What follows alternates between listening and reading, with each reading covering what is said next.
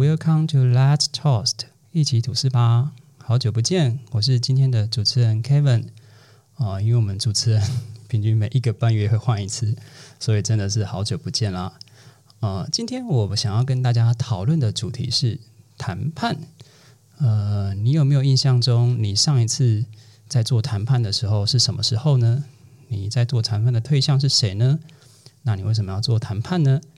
呃，这次的主题呢，我邀请到我的一位好朋友，那也是老朋友。嗯，我想他应该是蛮有资格聊这个话题的，因为我觉得他本身也是一个很热爱学习的人。他在各个领域都有一些策略，而且他自己也是一个这个自营业，也是一个酒吧的老板啊，算是一个算是一个大主管了。所以，我想他在人生之中一定会碰到很多需要谈判的场合。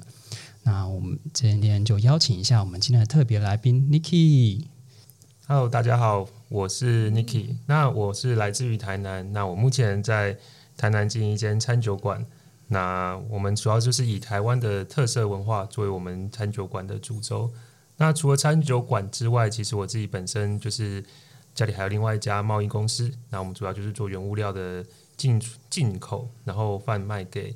就是台湾的厂商这样子，所以刚刚 Kevin 讲到谈判的部分，其实我觉得可能我们在进出口公司这边，在贸易公司这边可能会有更多的谈判的机会，因为可能会是说，不管是跟客户或是跟我们的供应商，那当然，其实，在餐酒馆部分，你也是要跟嗯。很多机会会有沟谈判的机会啊，因为毕竟谈判对象就是人，那所以我们其实不管是面对我们的客人，或是面对我们的供应商，甚至我们的员工。其实多多少多多少少都会遇到需要去谈的机会，对。那我另外也是就是可能大家会比较熟悉的 Toastmaster 这边的资深会员这样子，对。那我平常就在台南分会做活动这样子，那也有参与总会这边的的运作这样。哦，各位听众就知道为什么我要邀请 Niki 来了哦，他的角色非常的多元。那我邀请 Niki 来的主要原因之一也是因为。呃，我发现 Niki 就是他在各方面都有涉猎跟学习嘛，他在上谈判的学习的课程也上了一段时间，所以我想要先问问看 Niki，你觉得呃，你当初想要去上这个谈判课程是为什么？就是说，呃，你觉得才谈判这件事情为什么要去特别去学习呢？你是有碰到什么问题，还是说你觉得你在以身份的转变需要去学习谈判这件事情？其实我觉得，嗯，我都会讲说，我要学习谈判的最最主要初衷，就是要谈赢我爸。就是我爸其实就是我日间公司的老板嘛。那因为我我父亲本身就是一个非常热爱学习的人，所以他在年轻的时候其实也去上过嗯相关的谈判课程。嗯，那我就会好奇一件事情啊，他是不是把他学过的东西用在我们身上？所以每次我在跟他讨论事情的时候，总是觉得好像面对一堵墙，我们没办法跨越这一堵这一堵很高的墙这样子。那这个很高的墙，可能包含说，哎，他是你你父亲，所以你可能有亲情的因素存在，还是其实因为你因为这个关系，所以你不你不敢，或者是你不愿意，或是不想去跟他做更多的所谓的谈判或沟通。嗯，对。那所以我就很好奇，说谈判到底是怎么一回事？所以我就今年就看了一个心仪很久，或是就是 follow 很久的老师的课程，然后就觉得去。上下谈判，让看自己会有不同的思维。当然，你也可也可能说，就是自己开公司之后，或者你在自己在公司里面运作，你会发现其实谈判是非常重要的。我们可能在生意上，或者说我们在拜访客户的时候，都说我们很多事情可以瞧，我们或很多事情可以谈。但是你要怎么去瞧，你要怎么去谈，那其实是有一定的逻辑或是一定的方式，而不是说哦，我们用讲说我们去谈一件事情就会谈成的。你要事前的规划，你的目的是什么？那你的策略是什么？那你的资料收集是什么？那最后甚至包括你的沙盘推演啊这些的，那或许可以让你在准备很多事情的时候会更有脉络或更顺利这样子。所以我就抱着这样的心情，那也甚至包含就是说，希望自己可以有看到更多的东西，更多的刺激，甚至还有更多的启发，所以去上这门课这样子。啊，其实刚刚 Niki 讲到一个很重要的重点。就是我们大家都会觉得谈判是在公事上，是吧？因为我们要维护自己的利益。可是 Niki 讲到他一开始想要去学习谈判，是为了要谈赢他爸爸请问你跟你爸爸之间发生了什么事情？你觉得你要谈赢他，到底有什么点你是需要谈赢他的？这你可以分享吗？我觉得。就是很多事情只要跟亲情扯在一起，那他就会有点划不清的界限。那我觉得 Niki 讲一个重点，就是你知道要理智的去分析一些事情，因为我觉得谈判就是目的性比较强的。那你可不可以跟大家分享一下，你是在什么点，在你家庭的什么点，你觉得你需要跟父亲做一个谈判？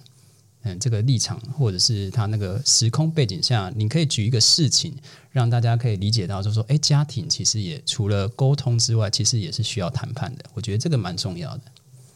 我觉得这题非常好，这题非常好的点在于说，呃，大家可能说，像我家里有开公司，大家觉得啊，你就是家里有公司啊，那你就只要承接前人的衣钵啊，就所谓的二代这样子。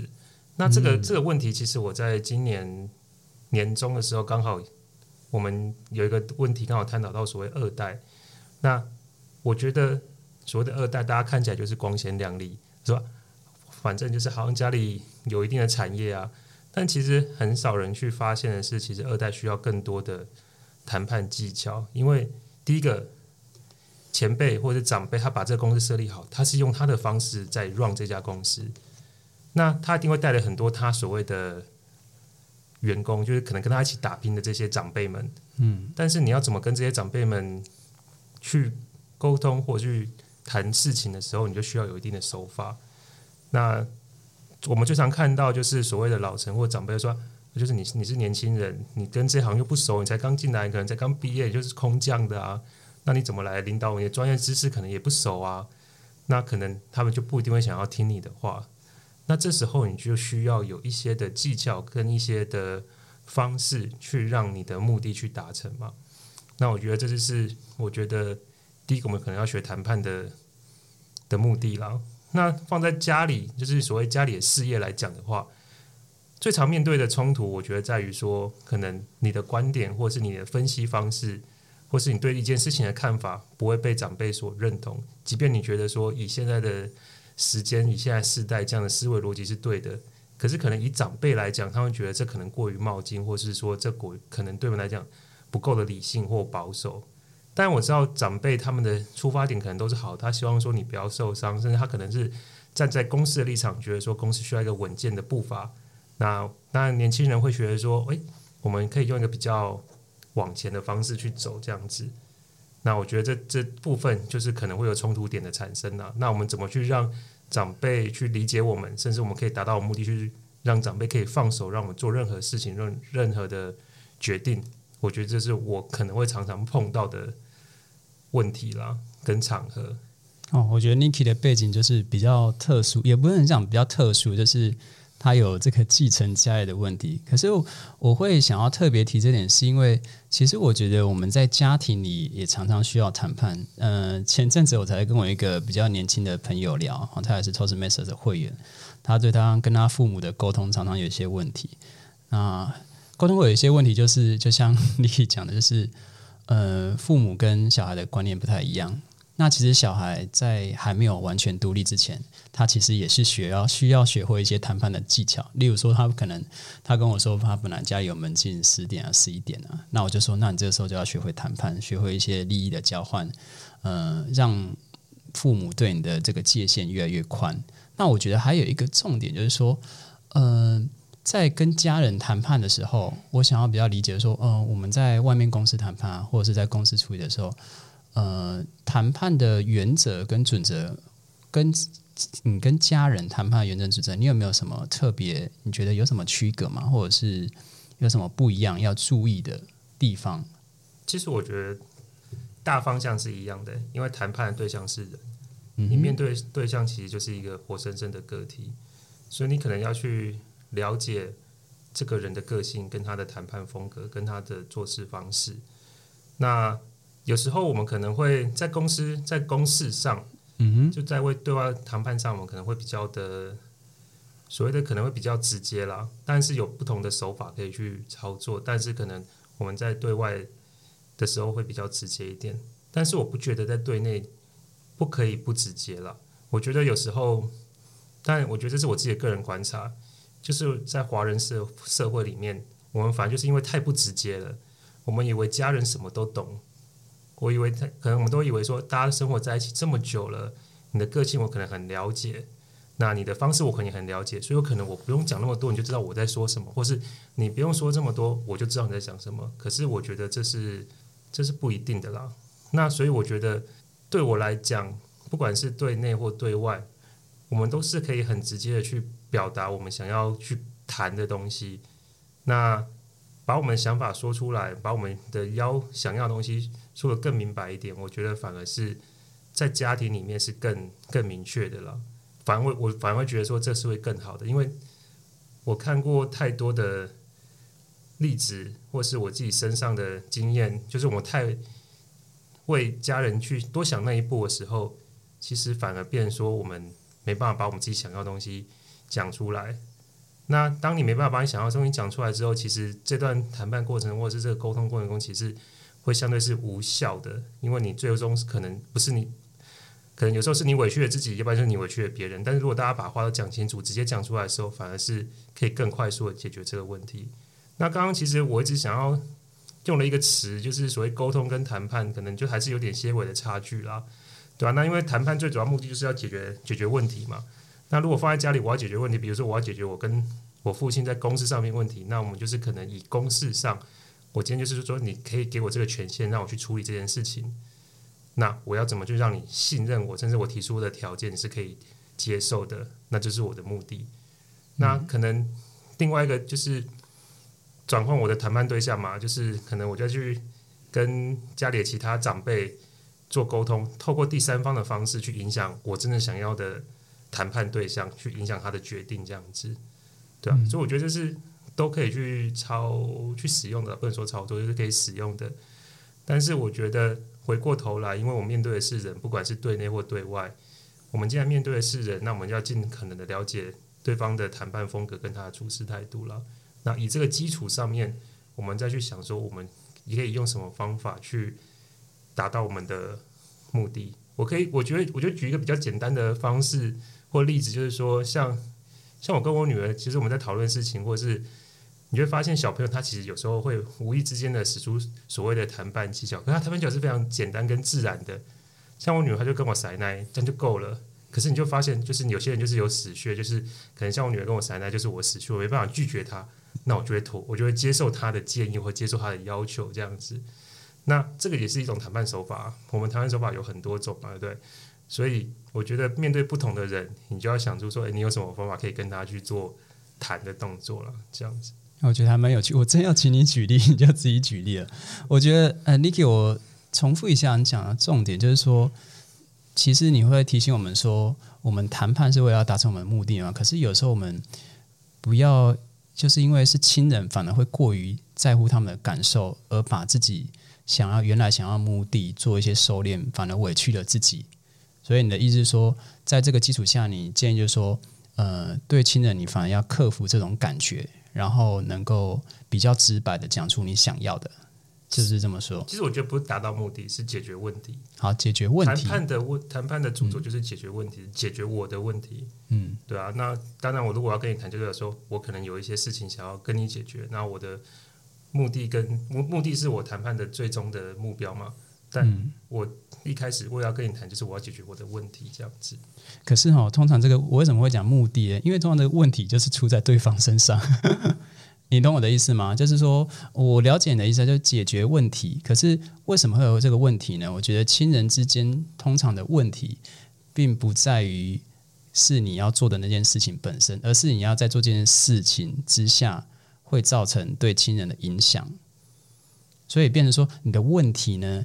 呃，可能是出不是不一定不一定是出现在事情，而是出现在就像你讲的谈，会学会谈判是要了解每个人嘛，所以我会比较强调是说，哎，你的最终目的到底是什么？呃，我这样讲哈，就是说，如果你的目的是为了，呃，假设我讲门禁好了，你的目的是为了，呃，这个，呃，以后每天晚上十二点之后可以这样回家，那你为什么会有这个目的呢？就是因为。你的家人不准你嘛，所以你才会有这个问题浮现出来啊！啊，我我举的这个是一个例子啊，就是你要有这个目的，你的目的是为了解决呃你父母不同的意见，你父母不同意见造成这个问题的产生。哎，我觉得它跟我们一般公司上在做利益的谈判有一点点不一样。刚刚 Niki 有讲一个重点，说呃，我们不要太委屈自己的感觉，我们就是要把我们想要解决的问题，嗯，就是直白一点的说出来。我们要相信对方，我们的亲人。是有聆听、愿意听进去的能力，我觉得这个是蛮重要的。可是通常我们在亲情上面，我们还是会有一点要顾及对方的感受嘛。那你刚刚讲到说，你的女儿 其实就是谈判这种技巧就是天生的啦，就是小朋友就会。你刚刚讲了你女儿例子，那你可不可以讲一下，就是你对上的例子，就是你女儿是算是权力比较下嘛，所以她跟你谈判，那你可不可以举一个你对上谈判的例子呢？其实我觉得会比较想要举，就是跟供应商这边的哦，也可以，就其实也不一定是对对内跟对外了。那我觉得另外刚刚讲到一个点，我觉得蛮好的，就是说，其实我们在跟对方谈的时候，应该要要设法去问出他的目的是什么。嗯，对啊，就比如说刚刚讲那个例子，说十二点一定要回到家，为什么门禁是十二点？那可能就是需要去问说，为什么门禁是十二点？嗯，那为什么门禁不是十一点？十一点跟十二点的差别在哪里？那为什么要设门禁？可能家长要设门禁的点在哪里？那为什么我不想要门禁？当我们知道对方他的目的跟他的需求的时候，反而我们可以把我们自己的论点可以做更完整的表述。这我觉得就是要去了解的啦。那所以其实，其实我们在谈判里面有有一个过程是在学说怎么去问，用不同的方式去问，去问出我们想要的资讯，然后去问出对方可能真的想要的。东西是什么？因为可能一开始跟你讲的东西是 A，其实他想要是 B，不好意思讲，或者是他有时候也不清楚，或者是他其实就是要 B，可是他先骗你说是 A，对，对，是我们在常我们在外面场合常常遇到的嘛。那所以我们要怎么去问，这就是一个技巧。那我最近最近其实我们的供应商那边有一点小小的问题了，那小小问题在于说他的客服。就是售后客服其实没有做的很好，这样子，嗯，对啊，然后又踩得很硬。那一开始是请我们的伙伴先去处理这件事情。那当然，可能以我们传统的立场，就是对方说什么，我们就说哦，好，我了解，我知道，我们不会再去要求更多。那这次的状况就是，后来我接手之后，我用其他的方式去让供应商他去接受，说他他真的有问题。然后提供我们更好的赔偿的条件给我们，这样子。我们可能以前都会觉得说，对对方跟我们说什么，我们就好去接受了，我们不会再去要求更多。那可是，在谈判里面，我们有一句话叫做 “ask for more”，你永远都要要求更多。所以，当我们供应商跟我讲说啊，我不能赔偿你，这不是我们的问题。你要你要的话，就重新买一副新的。那我可以给你折扣了，可以给你等可能八折、七折这样子，让你比较便宜去买。但是你会以前我们可能会觉得说，哦，他已经有退让了，他要给我们折扣，那我们就接受吧。可是你回头去想这件事情，他的问题产生不是我们不是我们产生的，是他本身物品质量就有问题啊。那为什么我要去接受？我还要重新买一张新的东西，然后还要接受一个比较高的，还是要重新花钱去买，而不是说为什么你不是全新重新免费做给我？嗯。那以前我们可能说啊，他已经有有提供一定的退让了，我们就要接受了。但我觉得这次对我来讲不太能够接受，说他就是用这种态度来服务我，因为他没有办法保证说他的问他问题一定会解决嘛。甚至他在之前客服的时候一直说啊，这不是我们我们的问题啊，那这个东西就只有一个啊，没办法再给你做新的。就我去问之后，其实还是可以做的，只是他那时候不想去做，他也不想给我们有更多的售后服务这样子。哦，所以刚刚我觉得 Niki 讲到几个重点，一个就是 Niki 说他主动的去问，所以我才会说谈判 的基础之一就是资讯不对称，所以你要想办法尽量对称，你尽量对称，你可可以做出的判断才会比较多。那 Niki 在资讯稍微比较对称之后呢，他做出的判断就是他觉得他可以再继续要求。那我觉得这就是一些谈判的重点啊，就是说，呃。谈判，我觉得就是，呃，如果让我用一句话来解释的话，它就是一种不对等，就是它有可能是资讯的不对等，它有可能是权力的不对等，呃，有可能是目力的不对等，哦，地位的不对等，所以你需要谈判。那刚刚那个 Niki 有讲到说，谈判跟沟通啊，的确是呃有一些不太一样的嘛。谈判是为了要解决问题，那沟通可能就是为了要建立关系。哦，那我想要问一下 Niki，就是说，呃，因为你最近有是有上了一些呃课程嘛，那你就是在这些课程里面有没有觉得，因为你刚举了一些自己的例子，有没有你觉得印象中比较有名的例子，或者是一些实际你听老师讲的状况，可以分享给大家？就说，哎，为什么我们要稍微学习一下谈判？那谈判为什么这么重要？呃，或者是案例啦，就是可以讲，但是我就不能讲的太明直接了。好，这是因为那次是要尊重老师的课程设计嘛。哦，了解。也有他，因为他有一些教案嘛。嗯，对。但是我觉得可以，可以用，我可以用转换成我的例子来讲啦。好，就是我们会知道，像我自己开餐酒馆，我们会有通过消防的法规，就是我们可能需要有一定的，因为现在大家其实。在法规的制度设立上是越来越严格嘛？对。当然，这相对来讲就是保护我们的消费者，也是保护我们自己的所谓厂，我们自己厂商或是我们自己本身。但是，另外一点就是说，当你要符合这些法规的时候，其实你要付出更高的成本，对。然后你可能要做很多事情，那这些东西可能我们也不是很熟悉。所以老师他那他在他上课时候有提到一个例子。就是也是跟消防法规有关的，嗯，对。但是他说一开始厂商给他报价是非常高的，但是他后来用一个非常超乎我们认知的方式，也不是方式啊，就是它的价格去完全符合政府的法规这样子。那当然在中间过程中，就是老师他透过转换谈判对象去了解说为什么要做这件事情，那这些事情的重点是什么？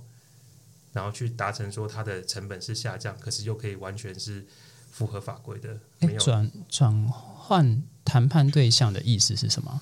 就比如说，好，他现在可能是我今天请你报价，你来做我的消防，嗯，我要符合法规，所以我对口可能是比如说消防公司啊相相关的这样子，他可能跟你报个价格说啊两三百万啊，或是两百万看公司规模嘛。对，但是我们真的要做到。这么多东西吗？所以后来老师就去仔细去问了相关的部门，说我怎么做才是正确的？嗯，对。然后后来部门交关部门刚讲说，哦，其实你可以怎么去改善你现在的可能还不符合法规的地方，这样子。那相对来讲，他只要把他的重点去把它改善之后，那那个他其实不需要花到这么多钱，这样子。哦，对啊。我我换个方式讲，因为这个，因为因为这个，因为老师不能讲太明，不是因为老师他的这个他前代公司算是蛮知名的公司了，嗯，所以我觉得有些东西还是要做保留了。好好，那在你在保留的状况下，讲一些东西就会 没有那么完整。哦，好，资讯，因为我们资讯量也不够嘛，所以我的判断可能也不是这么准确。我觉得另外一个方式啊，我讲就是，好，这可能跟客人跟我自己本身就有遇到的，像我有时候我们员工待久了。他就跟你说：“老板，我要加薪，你不加薪我就要走人。”哦，这就很需要谈判，对。对，但当你现在是假设你现在是老板的时候，你要怎么跟员工谈？他如果他今天开一个漫天的价嘛，你要怎么去让他说他不要去开这个价嘛？那如果他不开这个，他要走的时候，那你要怎么去挽留他？嗯，那他开这个价码，他的目的性到底是？他是真的这个要这个钱呢，还是说？请你多关注我们，嗯，还是他有其他原因是说啊，可能家里有什么事情，所以他现在临时需要一笔钱，所以他来跟你讲这个价嘛，这样子，就是我觉得就是讲用这个例子可能会更贴切，就是我们常会遇到，就是员工跟你说我要涨薪水，嗯，那这是这就老板的观点嘛。那另外换一个角度，如果你今天是员工，你要跟老板说我要涨薪水的时候，你要怎么去跟老板讲嘛？对吧？你可能跟老板讲说，我待很久了。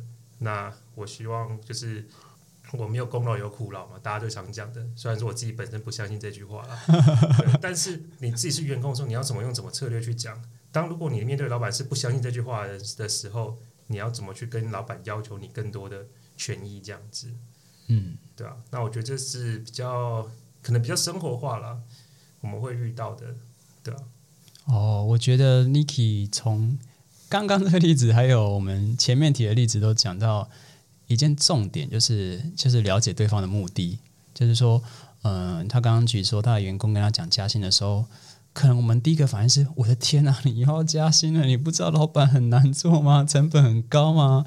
你在这个时候来捣什么乱呢？可是，诶，就像 Niki 讲，搞不好他是因为不小心知道某个人的薪水比较高，或者是他觉得他最近受到的关注比较少。哎，也有可能是这样。那刚刚前面有一个我们讲的例子就是门禁嘛，就是父母希望你早点回来。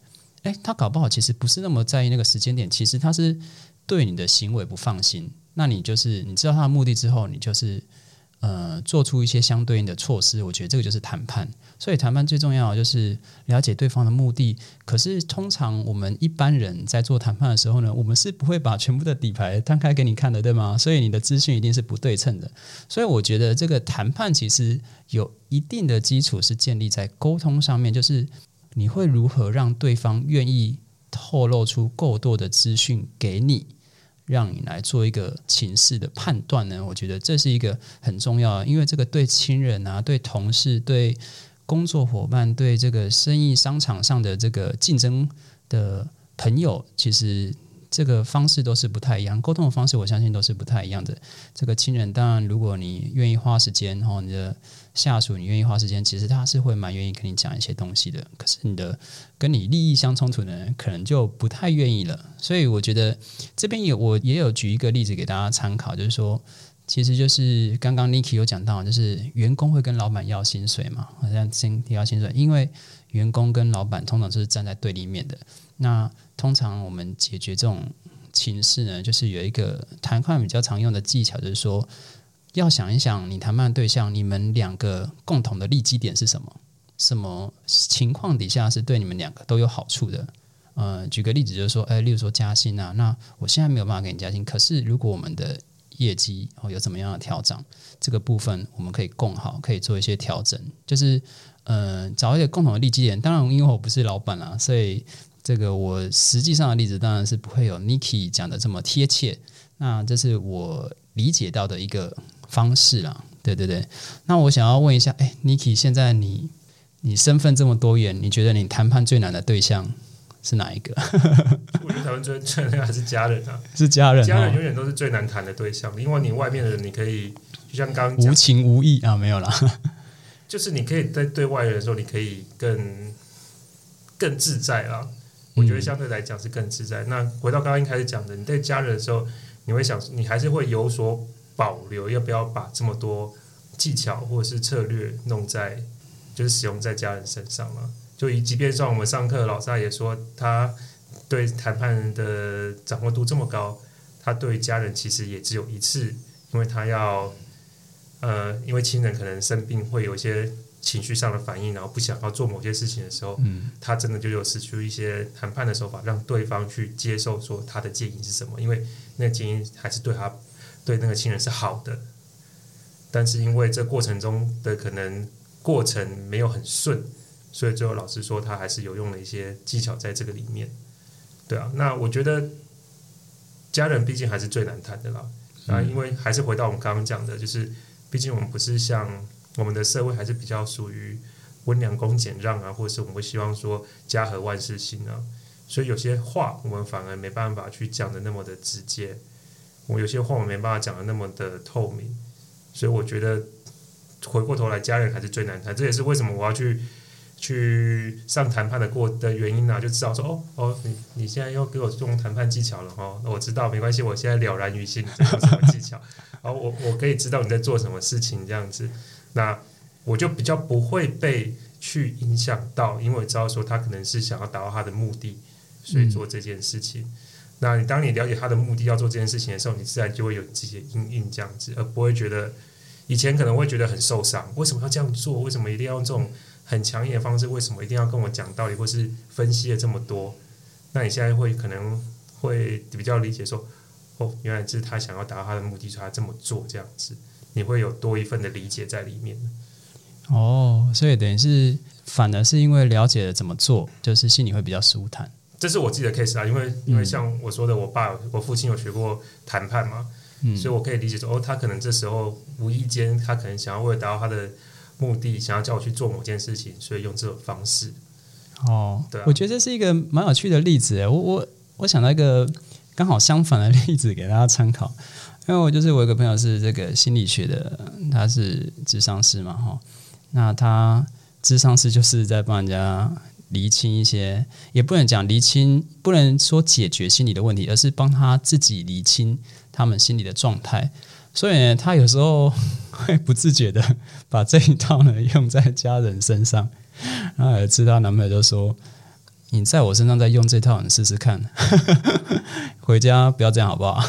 就是说，有时候我们学了太多东西哈，就是理论上的东西，实质上我们要运用在人的身上的时候，就是当我们学了之后，我们可能可以理解别人怎么想哦。可是当我们使用在亲人身上的时候呢？如果使用的不好，反而会造成一种反感，就是会觉得说：“哎，你现在是怎么样？”就是，嗯，我觉得是一种地位上不对等的感觉。就是你现在是要用一些理论跟逻辑来教我怎么做吗？就是会这样子，会有一种那种不舒服的感觉。所以，其实我觉得谈判的对象就是人，最终他是人。那这个谈判的技巧，有时候我们就是会因应不同的人，也有不同的方式。啊，我觉得这都是一个需要学习的课程啊。那刚刚 Niki 有讲到一些我觉得蛮重要的重点，就是再跟大家整理一下，就是了解对方背后的目的。哦，那就是资讯的对称。哦，那还有这个第三者的谈判对象的转移。嗯，还有他强调一点，这也是我想的，就是最难谈判的就是亲人。对。那我也是特别要跟大家讲一段，就是说，其实像谈判学跟心理学，它其实都是比较晚分出来的一门学问。哦，心理学其实一开始是哲学里面的一个分支，应该说它在哲学底下。那它为什么会被分出来呢？就是因为它有一些用了一些方法学，就是简单来说呢，心理学它后来做了很多实证的研究，来验证人的心理是怎么想的。那这跟哲学就不太一样了。那相对的谈判学呢，也有很多的实证的案例。所以我觉得呢，就是呃，给大家一些建议，就是说，诶，你如果对谈判有兴趣的话，你可以，你有很多现在就像 Niki 他要去上这个课程，或者是市面上很多书啊，很多影片，大家都可以去看。我觉得它跟心理学一样，嗯，应该说谈判就是心理学的一部分了哈。你学习的这些东西一定是对你有帮助，但是。我觉得有一个很重要，就是不要忘记，它是要解决你自己的问题，而不是为了让你觉得你比别人聪明或者是有优势。